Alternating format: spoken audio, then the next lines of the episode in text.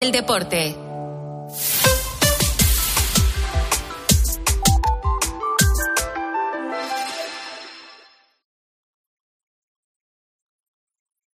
César Lumbreras. Agropopular. Cope. Estar informado. Mañana y 20 segundos, 8 de la mañana en las Islas Canarias. Efectivamente, esto es Agropopular, la cita con la información agraria aquí en la cadena COPE. Si llevan con nosotros desde las ocho y media, nuestro agradecimiento y si se incorporan ahora a nuestra audiencia, también nuestro agradecimiento. Sepan que en unos minutos vamos a entrevistar al presidente del Partido Popular. Quédense con nosotros porque de momento lo que hay es el pregón que lleva el siguiente título. ¿Qué tienen que ver la ley de restauración de la naturaleza de la Unión Europea, el campo y las elecciones en España? Ya llegó como cada mañana el pregonero por las callejas y por las plazas gritando su pregón. Todos los críos siguiendo sus pasos corren detrás de. Vamos por partes. Primer acto del sainete. ¿Qué es eso de la ley de restauración de la naturaleza? Pues se trata de una propuesta de la Comisión Europea incluida en su Pacto Verde para restaurar los ecosistemas más dañados de la Unión Europea en el horizonte de 2030 y de 2050. Ahí van varios ejemplos. Ayudar a recuperar las colonias de mariposas, los bancos de pesca o las tierras y suelos degradados por la actividad agrícola y ganadera. Eso está muy bien y no creo que alguien se oponga a conseguirlo. Ahora bien, también puede tener un coste. Desde el punto de vista de la gente del mar, ese coste es que se podrá pescar menos. Y para la gente del campo y los consumidores, que existe la posibilidad de que se dejen de cultivar tierras, de que haya menos producción de alimentos, de que aumenten los costes de producción de agricultores y ganaderos, de que disminuya nuestra soberanía alimentaria y, en resumen, de que suban los precios de los alimentos por todo lo anterior. Y eso hay que contarlo también. Segundo acto del sainete. ¿Qué es eso de los trílogos? Pues esta semana se ha votado en el Parlamento Europeo esa ley de restauración de la naturaleza y ha salido adelante. Aunque es verdad que cambiando una parte del texto en lo que se refiere al campo, dejando este capítulo bastante aguado. A pesar de ello, la mayor parte del campo europeo rechaza el texto. Los debates entre los eurodiputados a lo largo de las últimas semanas han sido un tanto raros y han votado en contra los del Partido Popular Europeo y el grupo en el que se encuentra Vox. A favor han votado los socialistas y los verdes, entre otros grupos políticos ha habido a lo largo de estas semanas gran bronca en las comisiones correspondientes. Y llegados a este punto, apunten este nombre para lo que vendrá después. El ponente en el Parlamento Europeo ha sido el socialista español César Luena. En el Consejo de Ministros ya se había debatido y votado este asunto. Salió adelante la propuesta de la Comisión Europea, aunque con la oposición de varios Estados miembros, entre los que se encontraba, entre los que no se encontraba España, representada por Teresa Rivera, segundo nombre a tener en cuenta. Ahora deben reunirse a tres bandas representantes de la Comisión, del Parlamento y del Consejo de Ministros de la Unión Europea, en este caso el Consejo de Medio Ambiente, que por cosas del calendario y de momento está presidido por otra socialista española, la ya citada Teresa Rivera, con el fin de buscar un acuerdo es lo que se llama los trílogos. La primera reunión a tres bandas está prevista para el miércoles 19, antes de las elecciones en España. Tercer acto del sainete, las elecciones en España. El domingo 23 hay elecciones generales en nuestro país con un doble escenario. El primero es que se mantenga Pedro Sánchez en el poder, lo que supondría que no habría cambios de cara a la negociación de la ley de la restauración de la naturaleza en las reuniones a tres bandas que se celebren en Bruselas. El otro escenario es que el gobierno cambie de color tras las elecciones y pase a estar presidido por eh, Alberto Núñez Feijó.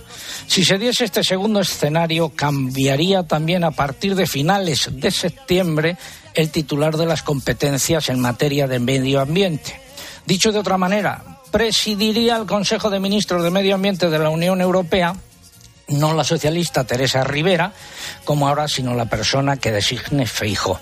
Y sería esta persona la que marque la pauta en las reuniones a tres bandas, siempre respetando lo ya decidido en el Consejo de Ministros de Medio Ambiente de la Unión Europea pero es que además la posición de la delegación española en el Consejo de Ministros eh, de la Unión Europea sobre la ley de restauración de la naturaleza también podría cambiar y dar un vuelco a la situación en el propio Consejo. En resumen, un lío.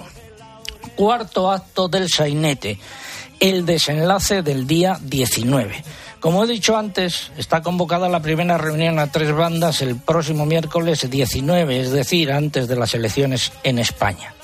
Y advierto de que los responsables de las tres instituciones que acudan a la misma son socialistas y favorables a la ley de restauración de la naturaleza. El vicepresidente Timmermans por parte de la Comisión Europea. Teresa Rivera por parte del Consejo de Ministros de la Unión Europea y César Luena por el Parlamento Europeo en su calidad de ponente, acompañado por otra serie de eurodiputados. Y llega la pregunta, el dilema. ¿Podrían tener la tentación de dar carpetazo al asunto ante la posible llegada de Feijó y de los populares al poder en España? La verdad es que sería un escándalo actuar con tanta rapidez y cerrar el tema en la primera reunión. Pero situaciones más raras hemos visto aquí, en España y también en la Unión Europea. Harían bien los agricultores y ganaderos europeos y españoles que siguen rechazando, insisto, esta ley de restauración de la naturaleza, a pesar de los cambios que se han introducido en el texto, en estar al loro del asunto y, sobre todo, harían bien Feijó, su equipo europeo y los eh, miembros del Partido Popular Europeo en seguir de cerca lo que suceda en Bruselas la próxima semana. Avisados quedan todos.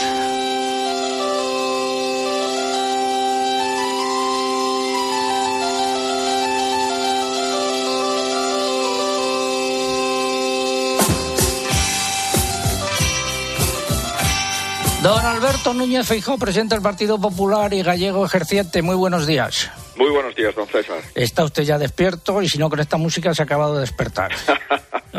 Muchas gracias. Bueno, a ver, eh, ¿está usted al loro de lo que ha sucedido esta semana con la ley de restauración de la naturaleza? ¿Le tienen al día? Pues he eh, escuchado su crónica y es una crónica bastante completa, ¿no? Es verdad que estamos bastante preocupados eh, en general con la agricultura, de forma especial con la PAC y con algunas decisiones que se están tomando con muy poco margen, es decir, sin consenso, y que por tanto no, no está de acuerdo al menos la mitad de los ciudadanos como mínimo, ¿no? Pero en fin, vamos a intentar eh, que haya un resultado claro el 23 de julio y si eso es así, pues empezaremos ya a tener contactos con la Unión Europea y con el gobierno en funciones de España para, por lo menos, que aquellas cosas en las que no estamos de acuerdo se nos tenga en cuenta antes de tomar la decisión. Eso suponiendo que no se adelanten antes en la reunión del 19 de este miércoles. En lo que respecta a la ley de restauración de la naturaleza. ¿eh? Sí, sí, sí, no, sin duda. Ese riesgo existe, pero espero espero un poco de sentido común, porque el cuarto país de la Unión Europea, que es España, y en algunos aspectos agroalimentarios el primero, el segundo, el tercer país de la Unión Europea, no parece razonable que teniendo elecciones al cabo de unos días eh, se tomen decisiones que afecten a gobiernos posteriores. Bueno, eh, cambiando de asunto, a lo largo de esta legislatura que ha terminado, tengo que decirle que el PP y afectos agrarios ha sido el ejército de Pancho Villa, es decir, la coordinación ha brillado por su ausencia, los consejeros de Agricultura de las comunidades autónomas, cada uno iba por su lado, eh, los responsables aquí en eh, Madrid, tres cuartos de lo mismo, y no ha habido una auténtica coordinación. ¿Se va a poner fin a esto? Pues sí, además le agradezco su sinceridad y su diagnóstico, que desde luego es bastante contundente, pero lo cierto es que no, seguro que hemos cometido esos errores, pero eso no significa que no tengamos un programa en materia de agricultura, de medio ambiente, de pesca, de ganadería, y no significa que no hayamos eh, propuesto alternativas, por ejemplo, el disparate del el lobo que está eh, produciendo bastantes problemas en la cornisa cantábrica, en la mayoría de los lugares de España donde existe. Ayer estaba en una explotación de queso de cabrales y me decían las personas titulares de la explotación que habían reducido el número de, cabezas de ganado, el número de vacas por, por, por, por el lobo esto es un testimonio de hace 24 horas, ¿no? Y vamos a seguir trabajando en el tema del agua. Creo que en el agua tenemos un compromiso muy claro para volver otra vez a hablar de un plan nacional de agua, de una red estratégica nacional del agua de 40.000 millones de euros de inversión en los próximos seis años y de priorizar dentro de todas las infraestructuras viarias, ferroviarias, aeroportuarias, las infraestructuras hídricas. Por tanto, vamos a ver si somos capaces de ordenar este complejo mundo y apasionante mundo de la agricultura, de la ganadería y de la pesca en España. Usted que presume de venir de pueblo, de haber nacido en un pueblo que comenzó allí, que ha comenzado allí sus campañas electorales, eh, ¿qué propuestas manejan para evitar que siga el fenómeno de la despoblación? ¿Habrá, por ejemplo, un tratamiento fiscal positivo para la eh, gente que se quede en los pueblos o que pretenda invertir en los pueblos? Sí, sí, sin duda. Y no porque lo digamos, sino porque lo hemos hecho. Y como presidente de Galicia pues estuvimos eh, implementando un tratamiento fiscal muy claro, baja un bajo impuesto de transmisiones, un bajo impuesto de datos jurídicos documentados. Ahora ya, cuando tengamos toda la capacidad normativa de esa administración del Estado, vamos a hacer una política fiscal discriminatoria positiva para aquellas personas que compren vivienda en el rural, para aquellas industrias, aquellas explotaciones de cualquier tipo, no solo agroalimentarias, que se instalen en el rural y una política de conciliación para menores y para mayores que queden viviendo en el rural. Necesitamos reactivar económicamente el rural para mantener al menos la población y si es posible incrementarla, ¿no? Vamos a aprobar eh, una, una ley de apoyo al sistema alimentario español y vamos a mejorar eh, la dimensión de nuestras explotaciones a través de cooperativas y haciendo planes estratégicos para los principales sectores de la agricultura, de la ganadería y de la industria alimentaria. Vamos a, tratar el agua como eh, primer problema nacional desde el punto de vista agroalimentario y por lo tanto desde el punto de vista también del cambio climático y vamos a seguir trabajando para garantizar el relevo generacional, porque de poco vale que las explotaciones actuales las tengamos razonablemente bien, pero que no tengamos un relevo generacional en el sector lácteo o en el sector agroalimentario.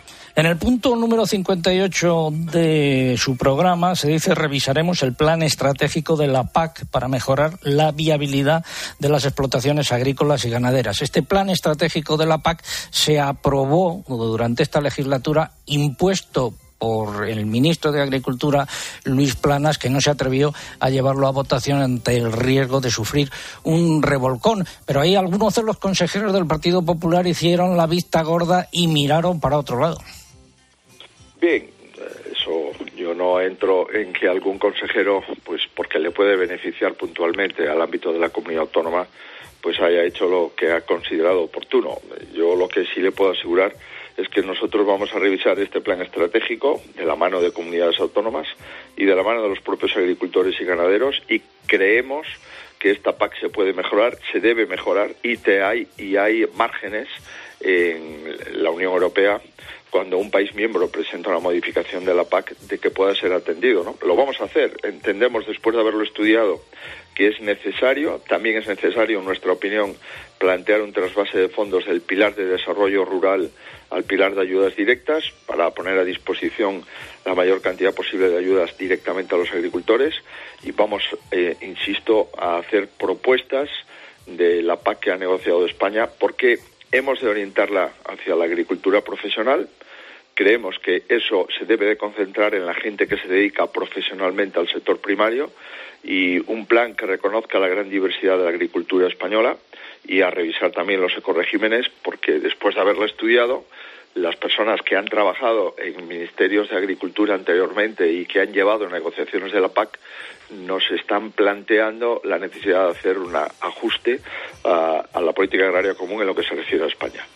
Bueno, hablábamos antes de, impuestos y esto esta ya es una pregunta de carácter eh, eh, general que afecta a todos los eh, ciudadanos. han planteado ustedes o están planteando desde el Partido Popular y a mí me gustaría que lo clarificasen en qué eh, impuestos se van a reducir y sobre todo espero que no suceda lo que sucedió en el año 2011-2012 cuando llegó eh, la campaña electoral de entonces se prometieron bajadas de impuestos por parte del Partido Popular. Luego no se pudo cumplir porque dijeron que la situación que se habían encontrado pues era mucho peor de la esperada. Bueno hasta ahí es entendible lo que ya no es entendible es que saliese el ministro de Hacienda de entonces, el señor Montoro, anunciando las mayores subidas de impuestos de toda la historia hasta ese momento y encima lo hizo riéndose. Y, nadie ha pedido perdón desde entonces.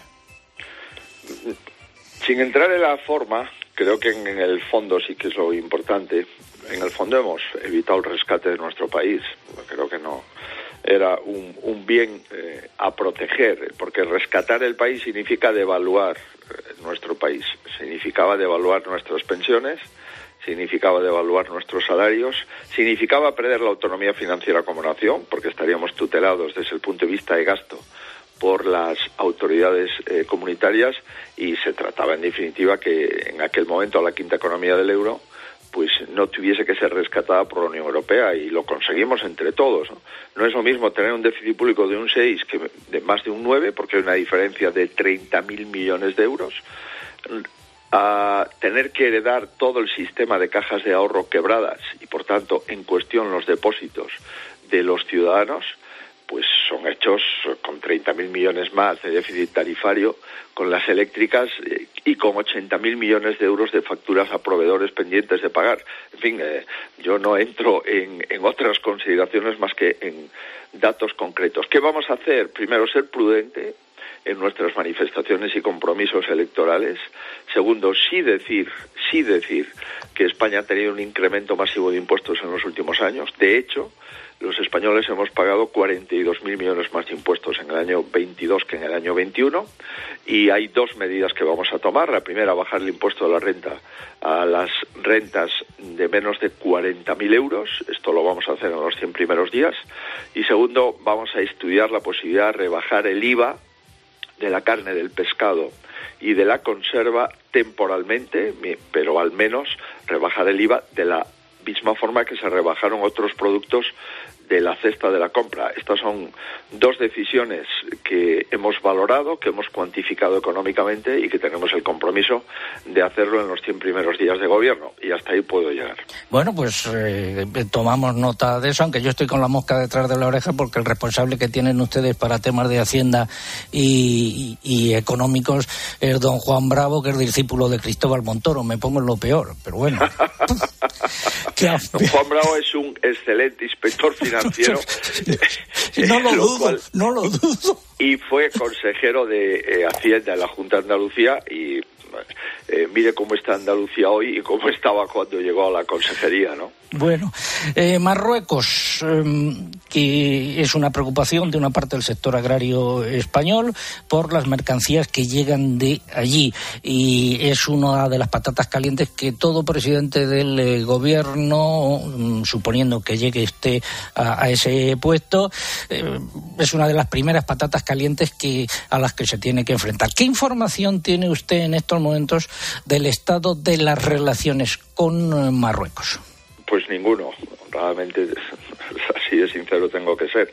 El gobierno de España no nos ha informado de nada en relación con las, eh, los compromisos que ha asumido con, con Marruecos y por tanto yo no puedo informar de lo que desconozco. ¿no? Lo que sí tengo claro, porque conozco ese país eh, que tiene que ser una relación prioritaria de España, pues tiene que ser una relación abierta, una relación leal, una relación respetuosa y vamos a intentar restablecer el respeto entre un país importante, vecino, no solo para España, sino para la Unión Europea, pero sobre todo para España, y vamos a intentar pues volver otra vez a hablar eh, con, con, el rigor que necesitan unas relaciones internacionales y también con la transparencia de unas relaciones internacionales tan históricas eh, como el, entre el Reino de Marruecos y el Reino de España.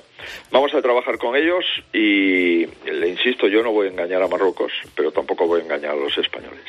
Me he quedado de piedra cuando ha dicho usted que no tiene absolutamente ninguna información sobre el estado actual de las relaciones entre España y Marruecos por parte del gobierno. Ya, pero, don César, esto es lo que puedo decir. Yo he tenido una reunión con el primer ministro marroquí a petición suya. Ha sido una reunión muy cordial. Ha sido en Rotterdam, aprovechando una reunión del Partido Popular Europeo y me comentó si, en fin, eh, cómo veía yo los acuerdos de España con Marruecos y le tuve que decir, señor ministro, si usted me quiere informar de esos acuerdos, yo le, le daré mi opinión. Pero como yo los desconozco, entiendo que no puedo dar opinión sobre asuntos que no conozco. ¿no? él también se quedó sorprendido, pero estos son los hechos y creo que eh, no, no, no lo voy a mentir a los españoles porque ya han vivido bastante tiempo con bastantes faltas de información y, en mi opinión, con algunos engaños. Eh, señor Núñez Feijó, el lunes en el eh, debate que mantuvo con el presidente del eh, gobierno, algún ministro como el de Agricultura pidió por la mañana que se prohibiesen los pinganillos porque pensaban que usted iba a ir teledirigido con un pinganillo. Bueno, ese debate terminó con un minuto para cada uno para que eh, hiciesen la consideración que considerase oportuna. Pues aquí lo mismo, ¿qué mensaje quiere transmitir por último a los españoles, especialmente a los del campo?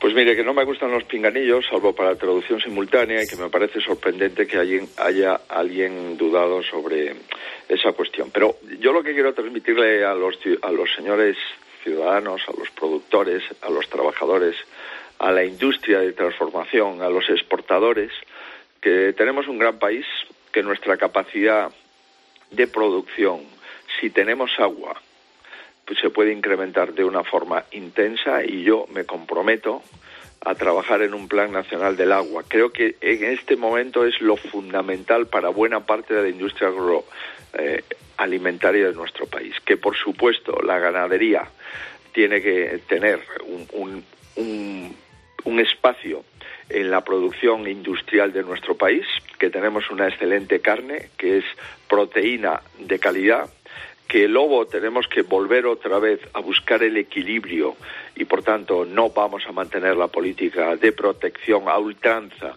y sin límites de lobo porque tenemos que proteger también el resto de la, de la cabaña ganadera y que la pesca somos el primer país eh, en eh, potencia pesquera de la Unión Europea y que no podemos nunca abandonarla. Me gusta la, la, eh, la, industria agroalimentaria, la industria pesquera. Creo que conozco algo en mis 14 años en Galicia gestionando esas, esos sectores de producción y tengo un enorme respeto para la gente que nos alimenta todos los días y lo hemos visto durante la pandemia. Durante la pandemia le alabábamos mucho, pero después parece ser que nos hemos olvidado con la misma intensidad.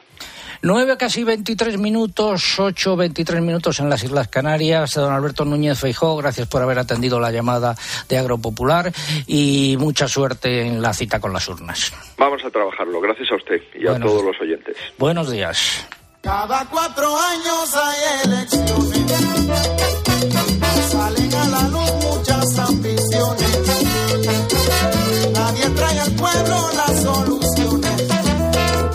Repasamos los nueve titulares correspondientes a las nueve de la mañana que hoy se nos han ido un poco lejos. Eh, hoy tendremos algunas lluvias por Galicia y al área cantábrica. En el resto del país el tiempo será seco y soleado con calor intenso en el sur peninsular, nordeste y Baleares. El domingo seguiremos con un tiempo marcadamente anticiclónico y tan solo estará nuboso con lluvias débiles por el Cantábrico y los Pirineos. La próxima semana se intensificará el calor. La reserva hídrica ha descendido hasta el 45,8% de su capacidad. Son 427 hectómetros cúbicos menos que la semana anterior. En Castilla y León se obtendrán este año 3,24 millones de toneladas de cereales de invierno, según la estimación de la Consejería de Agricultura. Esta cifra supone una caída del 37% respecto a la del año pasado y es la segunda más corta en lo que va de siglo. El Consejo Regulador de la Denominación de Origen Protegida, Cereza del Jerte, ha dado por cerrada la campaña de 2023, que ha calificado como una de las peores de los últimos 35 años. Solo se ha podido salvar el 30% de la cosecha debido a las lluvias. El IPC de alimentación registró en junio una ligera subida del 0,2% respecto a mayo, según los datos del Instituto Nacional de Estadística. El acumulado del último año es del 10,3%, con subidas especialmente acusadas del azúcar, la leche y las patatas. El Gobierno aprobó el martes una modificación de la normativa sobre ayudas del programa Cultiva, con el fin de ampliar el número de jóvenes agricultores y ganaderos que pueden participar en las estancias formativas en explotaciones modelo. Mercados de futuro, subidas del trigo, maíz y la harina de soja en comparativa semanal. En el mercado nacional han predominado los descensos en las cotizaciones de los cereales según las lonjas. Nuevas subidas en los precios en origen del aceite de oliva. Eh, el virgen extra rebasa los 7.500 euros por tonelada. En el mercado de las almendras han predominado las repeticiones. Y seguimos en eh, Agropopular. No solo se trata de saber lo que pasa. En los hogares españoles hay 15 millones de mascotas y más de la mitad, unos 9 millones y medio, son perros, según los últimos datos del INE. Sino de entender por qué pasa y cómo te afecta. ¿Qué requisitos debemos cumplir si viajamos con nuestras mascotas? Pues mira, hay requisitos comunes que tengan chip, pasaporte, las vacunas al día y que viajen en transporte homologado si queremos llevarlos con nosotros en cabina, que es lo normal. De lunes a viernes, de 1 a 4 de la tarde, mediodía Cope, Pilar García Muñiz te da todas las claves para entender lo que sucede a tu alrededor.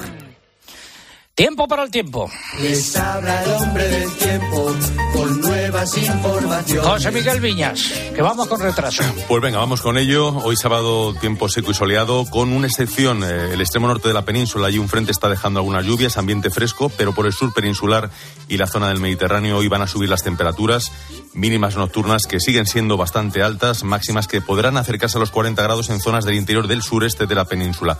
Alisios fuertes en Canarias, también vientos intensos del oeste en el Cantábrico. Mañana domingo todavía esperamos alguna lluvia débil por allí, por el Cantábrico. Seguiremos con sol e intenso calor en muchas zonas del país y repetiremos una noche tropical e incluso tórrida por el Mediterráneo. Temperaturas máximas en el entorno de los 38 grados por el interior de Andalucía y la meseta sur. Cuando veníamos para el estudio hace una hora, en el centro de Madrid, 23 grados, de lunes a miércoles.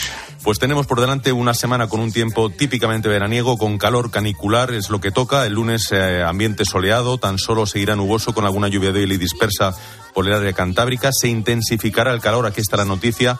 Tendremos también algo de calima por la zona de Alborán, el sureste y Baleares. El martes subirán más las temperaturas, se dispararán las máximas y podrán alcanzar e incluso superar los 40 grados en amplias zonas de la mitad sur, el Valle del Ebro y el interior de Mallorca, de nuevo en Baleares.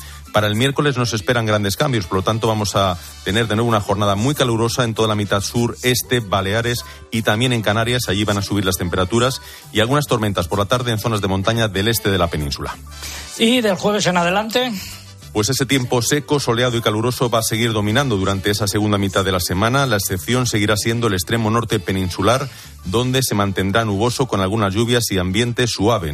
Eh, bajarán las temperaturas el jueves y el viernes y el intenso calor dará un pequeño respiro por el Mediterráneo. Pero en el interior de Andalucía seguiremos con máximas muy altas que podrán alcanzar los 40 grados en el Guadalquivir. Seguiremos con algunas tormentas en zonas de montaña del extremo oriental peninsular. Así que, en resumen, una semana muy calurosa por delante como corresponde a la canícula. Sigue, por lo tanto, el calor.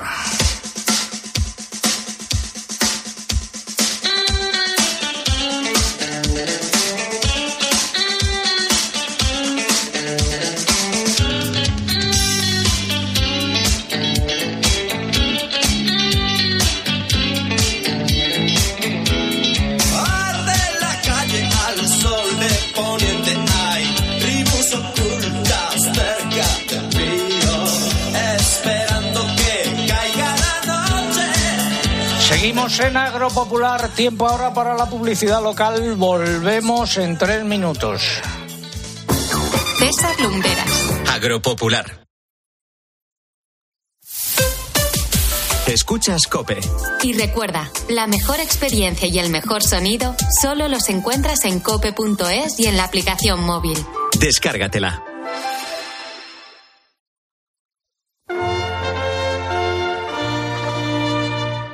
¿Y ahora qué? Ahora, máster universitario en Radio COPE, organizado por la Fundación COPE y por la Universidad San Pablo CEU, con un año de prácticas remuneradas. Porque la radio en la que crees es la radio que te forma como periodista 360. En audio, video podcast, redes sociales, web, junto a los líderes de la radio española. De las muchas cosas que tenemos que hablar. Yo te voy a contar los hechos, cómo está ocurriendo. ¿Qué calienta para entrar a la segunda parte? Sí, sí, máster universitario en Radio COPE. La radio en la que crees es la radio que te hará crecer. Infórmate en fundacioncope.com y en el 91 828 39 30. Alquiler, acción de alquilar, negocio por el que se cede una cosa a una persona durante un tiempo a cambio de una rentabilidad. Seguro, objetivo, es cierto, libre y exento de todo peligro o riesgo. Si piensas en alquilar, ya sabes, alquiler seguro. Llama ahora al 910-775-775. Alquiler seguro, protección a propietarios. En Supercor, Hipercor y Supermercado El Corte Inglés siempre tienes ofertas increíbles. Como la sandía rayada Bouquet a solo 0,99 euros al kilo. Y ahora además tienes un 50% en la segunda unidad de muchísimos productos de alimentación, droguería y perfumería. En Supercor, Hipercor y Supermercado El Corte Inglés. Precios válidos en Península y Baleares. ¿En qué capítulo de tu vida estás ahora? ¿Quieres hacer una reforma o cambiar de coche? ¿Tus hijos ya necesitan un ordenador para cada uno? ¿O quizás alguno ya empieza la universidad? ¿Habéis encontrado el amor y buscáis un nidito? En Cofidis sabemos que dentro de una vida hay muchas vidas y por eso llevamos 30 años ayudándote a vivirlas todas.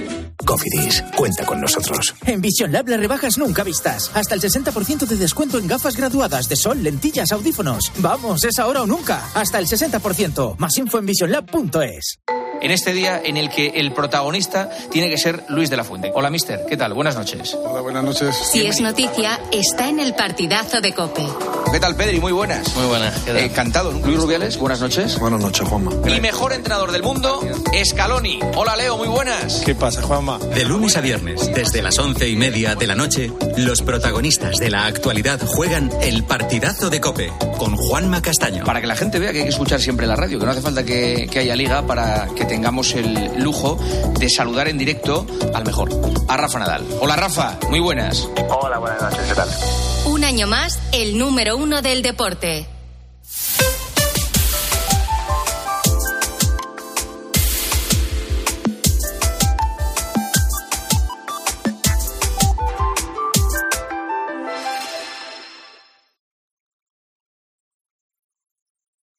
Escuchas Agropopular. Con César Lumbreras. Cope, estar informado.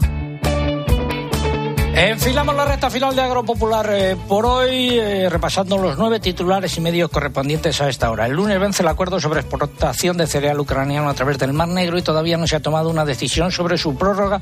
Rusia amenaza con no ampliarlo si no se permite también la exportación de fertilizantes rusos ha empezado a debatirse en Bruselas la revisión del presupuesto comunitario del periodo 2021-2027. No se prevé ningún recorte en el presupuesto agrícola. La Unión Europea y Nueva Zelanda firmaron el domingo su acuerdo comercial que ahora tienen que ratificar los parlamentos de ambas partes. En el caso de Australia, las negociaciones se están alargando por diferencias sobre los intercambios agrícolas. La Asociación Agromuralla ha denunciado que las industrias lácteas gallegas están proponiendo rebajas de entre 3 y 5 céntimos de euro por litro de leche para la renovación de los contratos, una bajada que no responde a causas objetivas. El colectivo Unión por la Ganadería ha organizado para esta tarde en Salamanca una jornada de promoción y degustación de carne de vacuno. Su objetivo es realizar y dar a conocer el valor de la carne y la producción ganadera entre la sociedad. La mayor cooperativa de primer grado de Caprino de España, Uniproca, ha salido a la venta en Talavera de la Reina, en Toledo. Estaba formada por más de 600 ganaderos y comercializaba su producción en mercados nacionales e internacionales. Y más problemas en otra cooperativa. Los 50 ganaderos de vino de leche han formalizado su baja del consorcio de promoción del ovino, la mayor cooperativa de España del sector, para fundar una nueva. Han adoptado esta decisión al estar descontentos con la gestión. En el mercado del porcino de capa blanca, los precios tanto de los cerdos cebados como de los lechones se han mantenido sin cambios una semana más. Descensos generalizados en las canales de vacuno, más acusados en los machos que en las hembras. El mercado del ovino gana estabilidad y las repeticiones han sido casi generalizadas en las distintas lonjas y mercados. Los precios del pollo han anotado fuertes caídas de hasta 20 céntimos de euro por kilo por la baja demanda. Las cotizaciones de los huevos siguen también a la baja, aunque las categorías superiores han repetido y en conejos nuevas semanas sin cambios. La Agencia Espacial Europea advirtió de que el calor extremo que está afectando estos días a numerosas regiones de España, Italia y Portugal podría llevar a superar el récord histórico de temperatura en Europa, que es de 48 eh, grados. La música.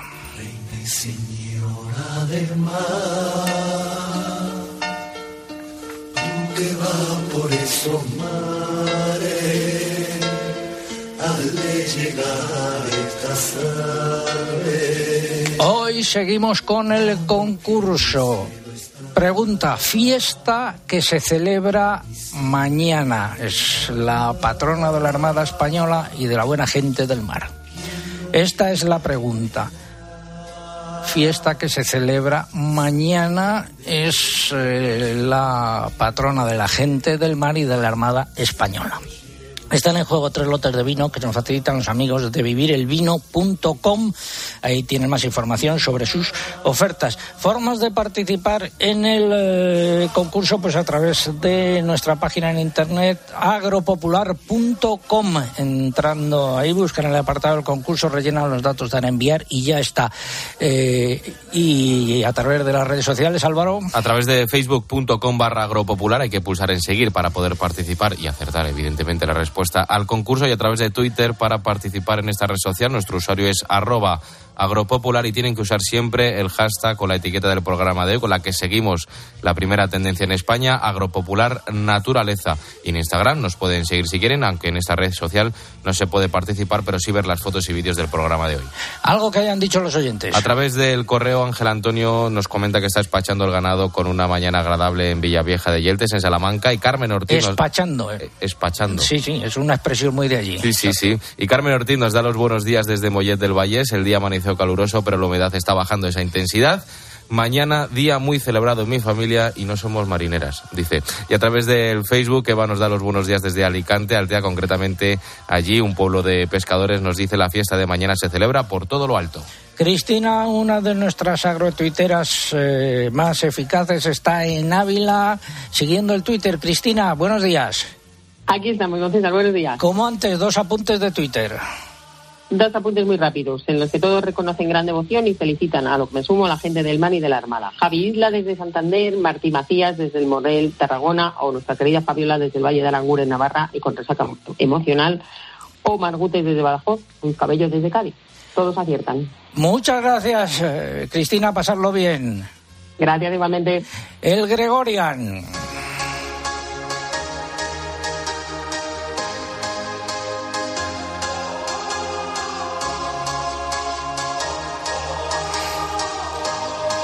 Saludo al alcalde de la Roda, paciente de ELA. Eh, Juan Ramón Amores, amigo, ¿qué tal estás?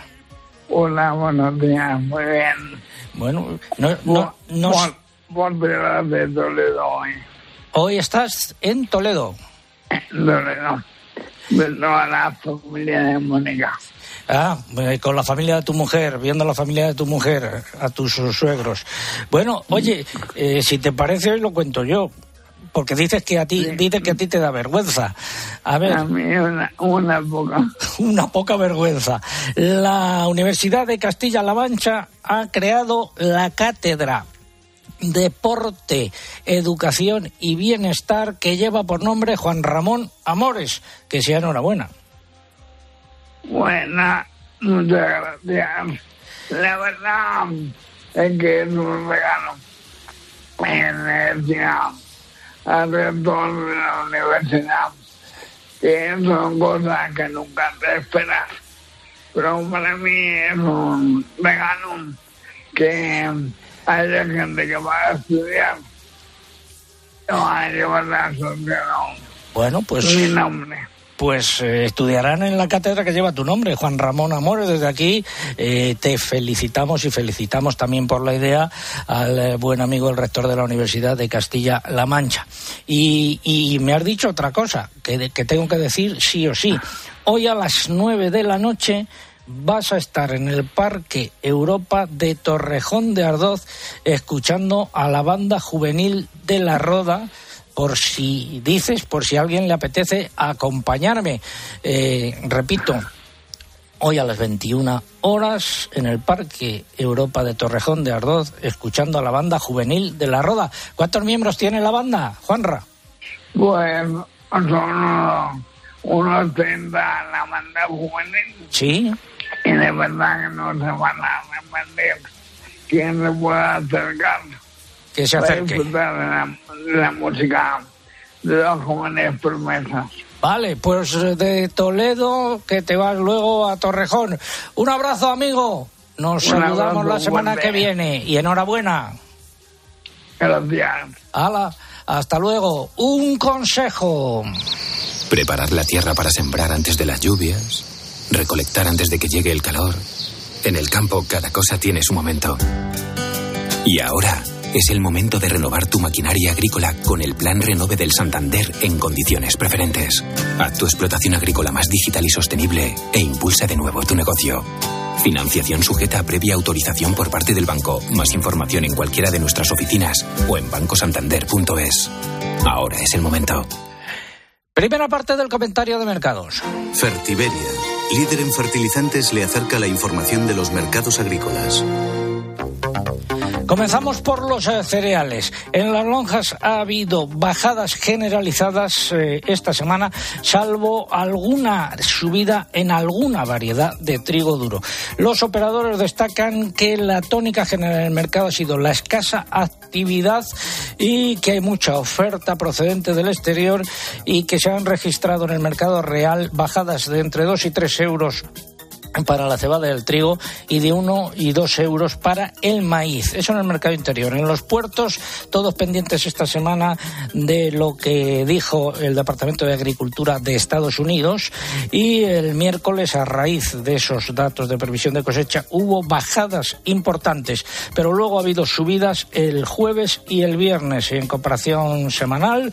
Repetición. Los mercados de futuros, el trigo, subidas en eh, Chicago y París, en comparativa semanal el maíz subidas en Chicago y en París y la harina de soja subidas también en comparativa eh, semanal. Y todos muy pendientes de lo que suceda con el acuerdo para exportar eh, cereales de Ucrania a través del Mar Negro. Rusia dice que no lo va a renovar.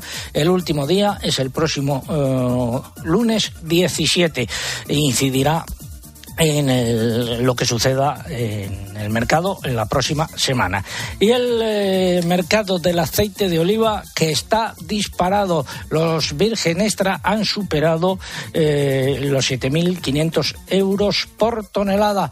Saludo a don Álvaro Lavarría, director gerente de Estepa. Álvaro, muy buenos días. Buenos días, César. Cuéntanos, ¿cómo está el panorama? Bueno, pues los datos que tenemos del cierre de junio del Ministerio de Agricultura, pues nos da una existencia de 450.000 toneladas, que es tanto como lo que teníamos el año pasado cuando finalizamos la campaña. Es decir, que nos quedan todavía los meses de, julio, agosto, septiembre para finalizar esta campaña y además ya se han hecho aforos de, de cosechas para la próxima 23-24 precisamente desde la sectorial de aceite de cooperativas agroalimentarias que se celebró ayer y los datos, bueno, son ligeramente mejores que los del año pasado, pero aproximadamente nos dan una cifra de 740.000 toneladas frente a las 662.000 toneladas que se han tenido este año. Es decir, muy poco, está en la media de una producción normal en España. Eso con esas existencias tan pequeñitas de 450.000 toneladas al 30 de junio, de las cuales solamente en las almazaras hay 204.000 toneladas, el resto ya está en manos de la industria, pues hay muy poca oferta. Y las expectativas no son buenas. Y el Mediterráneo tampoco va a compensar, para la próxima campaña, el resto de países del Mediterráneo no van a compensar el déficit que, va que hay en España. De manera que podemos adelantar que vamos a tener precios altos para muchos meses. Tú ves los precios altos, eh, ¿ves que sigan subiendo? Bueno, el consumo, el total, tanto comercio nacional como exportaciones, ya han caído el conjunto un 36%. Hemos dejado de vender eh, 458 millones de kilos de aceite en el periodo eh, octubre-junio, que son los datos que ya tenemos de esta campaña, y parece que es insuficiente porque esto tenía que haber frenado ya un poco eh, la demanda, tenía que haber equilibrado un poco esa oferta y demanda y sin embargo eh, los precios no paran de subir porque ninguna de las noticias favorece el que haya una relajación de los mismos precisamente. Así que me temo que, mm, bueno, estoy hablando de precios en origen porque desde luego precios en el lineal al consumidor no se han trasladado estas últimas subidas, yo diría que de los últimos dos meses todavía no han llegado al supermercado. Es decir, que a pesar de que están los precios muy altos, todavía caben más subidas al consumidor final. Gracias Álvaro Lavarría, director gerente de Olestepa Cooperativa de Segundo Grado. Muy buenos días. Gracias a vosotros. Los precios de la paja han subido en Salamanca 132 euros, eh, subida de 5 euros, y en León 130 euros, incremento de 10 euros, también subida en Segovia. ¿Qué ha pasado con los frutos secos, Eugenia? Pues el, el mercado de la almendra mantiene una operativa muy escasa a la espera de que se inicie la recolección de la nueva campaña. Cuanto a los precios, esta semana han predominado las repeticiones, por ejemplo en la lonja del Ebro, después de los recortes de la semana pasada. También han repetido las almendras en Reus y en Tortosa. Mercamurcia, sin embargo, ha registrado nuevas bajadas de entre 2 y 3 céntimos de euro en todas las variedades de almendras, salvo en la ecológica, que sube. Las cotizaciones oscilan entre los 3,63 euros de la comuna y los 7,23 euros por kilogramo de la Marcona. En la lonja de Albacete no se han fijado precios esta semana y han indicado que su mesa de la almendra se reunirá cuando se inicie la campaña nueva. Y finalizamos así esta primera parte del comentario de mercados. ¿Sabías que la agricultura atraviesa los mayores retos de la historia? Supéralos con la gama Fertiberia Bioscience. Fertiberia Bioscience, las soluciones biotecnológicas más avanzadas que protegen la salud de tus cultivos y cuidan del medio ambiente. Fertiberia, soluciones para cada cultivo.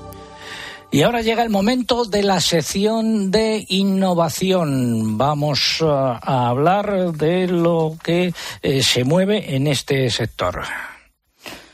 Comienza innovación en nuestro sector primario. Transformar las ideas en acción para avanzar juntos hacia una cadena agroalimentaria sostenible. Una sección patrocinada por el Foro Interalimentario. Un equipo de la Universidad Politécnica de Valencia trabaja en un nuevo sistema de pasteurización que permitirá reutilizar los lodos frescos de las depuradoras como fertilizante libre de patógenos sin necesidad de compostaje. Abrimos el micrófono. Según los investigadores, el desarrollo de este nuevo sistema supone una innovación tecnológica en el ámbito de la transferencia del calor del lodo que permitirá su pasteurizado con el mínimo aporte de calor, mejorará la calidad de los suelos y permitirá avanzar en la sostenibilidad del ciclo integral del agua.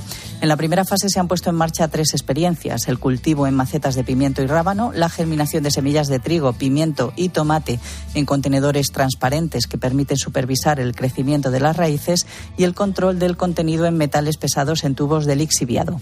Los ensayos se realizan ahora en laboratorio con el objetivo de encontrar el formato y la dosis de lodo más idónea desde el punto de vista agronómico. Los ensayos en parcelas experimentales en campo se iniciarán en septiembre. Los resultados obtenidos se compartirán con la Unión Europea para que otros municipios interesados en valorizar los lodos para uso agrícola puedan aplicarlos de manera efectiva. Bueno, pues eh, finalizamos así esta sección de innovación. El Foro Interalimentario es una asociación empresarial compuesta por 25 empresas líderes del sector agroalimentario español que trabajan con más de 22.000 pymes y productores primarios. Su objetivo es impulsar una cadena agroalimentaria sostenible, donde todas las partes, agricultores, ganaderos, industria y distribución, colaboren para transformar las ideas en acción y hacer de nuestro sector un referente europeo. Foro Interalimentario. Innovar para crecer juntos. Nos vamos a Bruselas. Úrsula, ¿qué estás haciendo? Jota en homenaje a la presidenta de la Comisión Europea, la alemana Úrsula.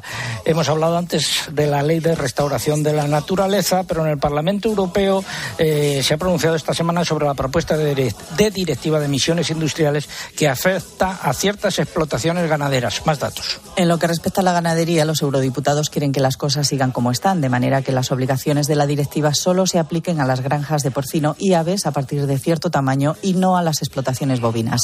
Las afectadas por la directiva seguirían siendo, por tanto, las de cría intensiva de aves de corral con más de 40.000 plazas y las de cría intensiva de cerdos con más de 2.000 plazas para cerdos de cría de más de 30 kilos o con más de 750 plazas para cerdas. Por otro lado, incluyen medidas para evitar el fraccionamiento artificial de las explotaciones ganaderas con el fin de reducir el número de animales y eludir la normativa. Como en el caso de la ley de restauración de la naturaleza, esto no es definitivo. Ahora deben negociar el Parlamento y el Consejo para llegar a un acuerdo común.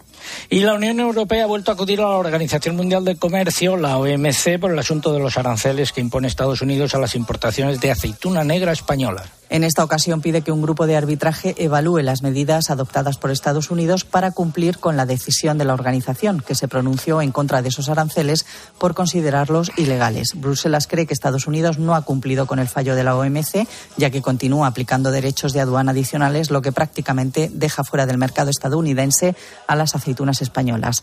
En opinión de Asemesa, la asociación que agrupa a los exportadores españoles, es un paso más en el proceso de obligar a Estados Unidos a cumplir, aunque estima que probablemente la única forma de conseguirlo será aplicando medidas de represalia contra mercancías estadounidenses. Finalizamos así la crónica de Bruselas. Vamos a hablar ahora de algunas cuestiones ganaderas.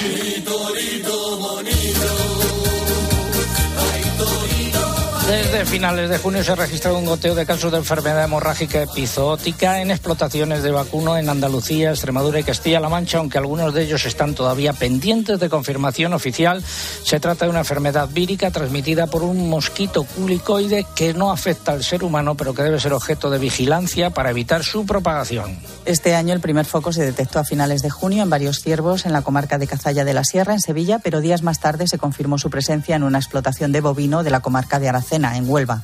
Hasta ahora se han notificado al menos siete focos en bovinos en Huelva, Córdoba y Sevilla, uno más en Badajoz y están pendientes de confirmación varios casos más en Andalucía y en la comarca de Almadén, en Ciudad Real. La presencia de esta enfermedad en España impide la salida de bovinos, ovinos y caprinos para vida hacia otros Estados miembros de la Unión Europea desde las provincias afectadas. Y vamos eh, con eh, leche. La Asociación Agromuralla, que agrupa productores de leches de las provincias de Lugo y La Coruña, ha denunciado que las industrias están proponiendo rebajas de entre 3 y 5 céntimos de euro por litro de leche para la renovación de los contratos. Y hoy, en plan titular, jornada de promoción del vacuno en Salamanca. El colectivo Unión por la Ganadería ha organizado para esta tarde en, esta, en Salamanca, en esta ciudad, una jornada de promoción y degustación de carne de vacuno. Su objetivo es realzar y dar a conocer el valor de la carne y la producción ganadera entre la sociedad. La jornada se enmarca en los eventos que lleva a cabo este colectivo para reclamar soluciones al problema del control de la tuberculosis bovina. Es el momento de la segunda parte del comentario de mercados. Repetición de precios en el porcino de capa blanca, tanto en los animales eh, cebados como en los lechones. Pues en porcino se mantiene equilibrado el mercado en el caso de los animales cebados con nuevas repeticiones de precios y lo mismo ocurre con los lechones. Bajadas en el porcino ibérico tanto en Extremadura como en eh, Salamanca. Pasamos al vacuno para sacrificio que sigue bajando. Nuevos recortes efectivamente en las canales de vacuno que se mantienen otra semana en la tendencia negativa que se inició hace algunas semanas. La debilidad de la demanda interna y la dificultad de exportar por la falta de competitividad de nuestros precios mantiene el signo negativo en la evolución de las cotizaciones de los canales de vacunos, según fuentes del sector. Los más perjudicados, con una disponibilidad más amplia tanto en número como en peso, son los machos, pero al final, arrastradas por este descenso, bajan también las hembras, aunque más levemente. Pasamos al ovino. El sector gana estabilidad esta semana con predominio de las repeticiones en los precios de las distintas lonjas nacionales en un mercado que continúa con la pesadez en las ventas pero que sigue sin exceso de animales en campo. El inicio de mes ha supuesto una mejoría en las ventas pero aún sin fuerza suficiente para mover los precios. Además, las exportaciones están ahora más paradas tras las salidas tras la fiesta del Cordero. Y en el complejo erótico comenzamos por los pollos fuertes bajadas. Todas las lonjas han optado por realizar un ajuste técnico en los precios ante el desequilibrio entre oferta y demanda anotando recortes de hasta 20 céntimos de euro en una semana. Las cotizaciones quedan entre 1,17 y 1,19 euros por kilo vivo. De cara a la próxima semana se esperan repeticiones. Y en conejos, repeticiones en los precios. El mercado se mantiene ante un equilibrio de mínimos con una corta producción, pero ante una escasa demanda que deja sin cambio las cotizaciones una semana más entre 2,45 y 2,55 euros por kilo vivo. Y por último, en huevos siguen los descensos en todas las categorías, salvo en los gramajes superiores, superiores donde se recogen repeticiones en los precios. Últimos minutos de Agropopular y nos vamos a Galicia. Perdón, Asturias.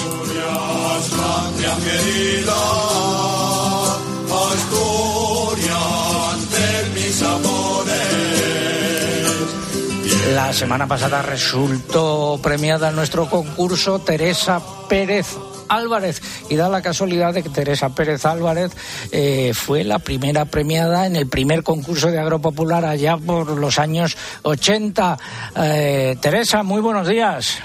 Buenos días, César. Bueno, enhorabuena por partida eh, doble por este último premio y sobre todo por aquel eh, del que guardas un recuerdo imborrable, ¿no? Sí, sí, sí, la verdad que con aquel primer premio la, guardamos un, un recuerdo muy especial porque ya te decía que era la primera vez que salíamos de Astu- de Asturias y bueno, bueno, bueno, siempre pensamos en eso. Guardamar del Segura, César Lumbreras Agropopular. Efectivamente, fue, el premio fue una semana de estancia en el hotel que tenían las cámaras agrarias en Guardamar del, del Segura. Fuisteis tu hermana y tú, ¿no? Sí, sí, fuimos mi hermana Carmen y yo. ¿Y qué tal, qué tal lo pasasteis? ¿Qué recuerdo tenéis de aquellos días? Muy bien, la verdad es que muy bien. Conocimos Alicante, estuvimos en Elche, en Murcia. Luego, bueno, en el hotel, la verdad que era una maravilla, ¿eh? Porque siempre nos tenían una cesta de fruta. Que, que, bueno, eso nos llamó muchísimo la atención. O sea, que muy bien. Muy bien, muy bien. Bueno, pues recibirás eh, en los próximos días, si no lo has recibido ya, los lotes de legumbres que te tocaron la semana pasada. Sí, ya lo recibí, ya, bueno, ya di las gracias a, a Juanpe, porque, bueno, ya va- vamos a tomar los garbanzos con bacalao, a su salud y a la tuya. Pues muchas gracias, eh, Teresa, que nos sigamos escuchando. Un Eso, beso. no lo dudes. Gracias, César. Un beso. A ver, los ganadores de esta semana. ¿Y la respuesta? La respuesta luego. Ah, vale. Pues los ganadores de esta semana son a través del correo Carmen Ortiz Torres desde Mollet del Vallés en Barcelona a través de Facebook, Jesús Auñate García desde Benidorm en Alicante y Zulema Pontes Vidal desde Almuñécar en Granada. ¿Y cuál es la respuesta de esta semana? Pues el nombre de la hermana de Teresa, Carmen.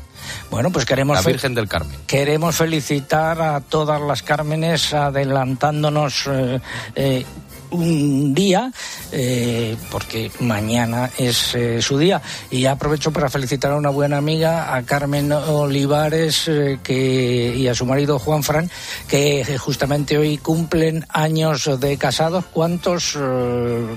Unos cuantos, tampoco lo vamos a decir.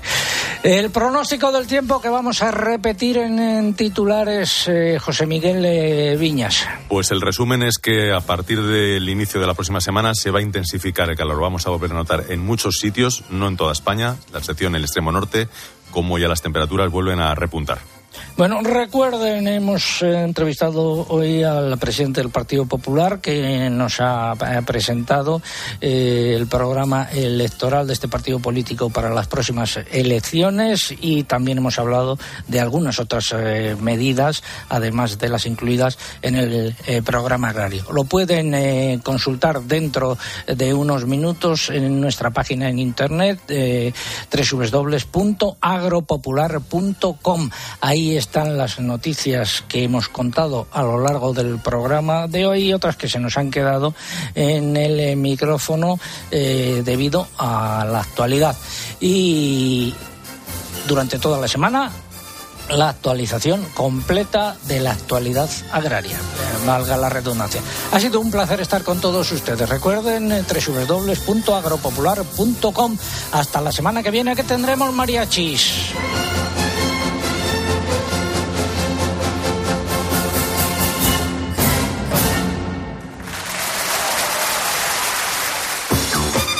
Lumberas. Agropopular.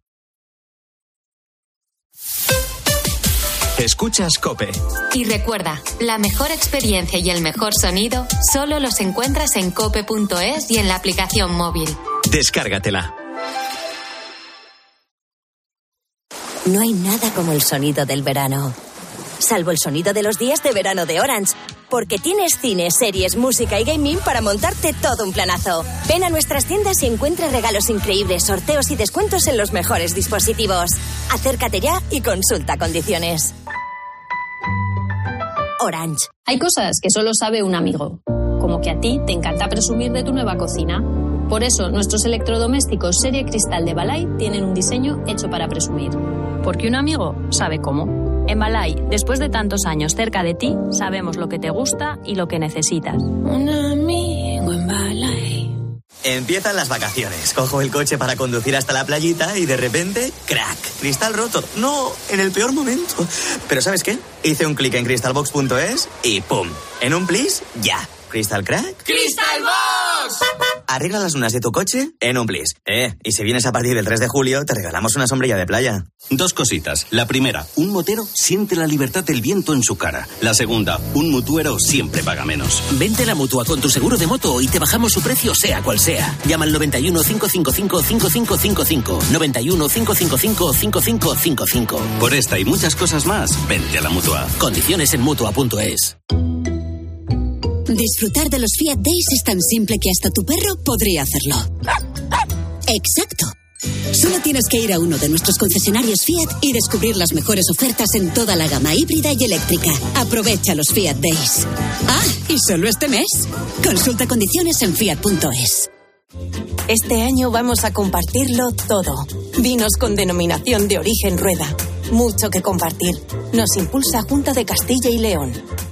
Tenemos la pulpa de hacer tus platos más sabrosos, exquisitos y nutritivos, porque utilizamos 140 gramos de tomate para elaborar 100 gramos de tomate triturado. Que no te den agua por pulpa de tomate. Exige 140 calidad superior.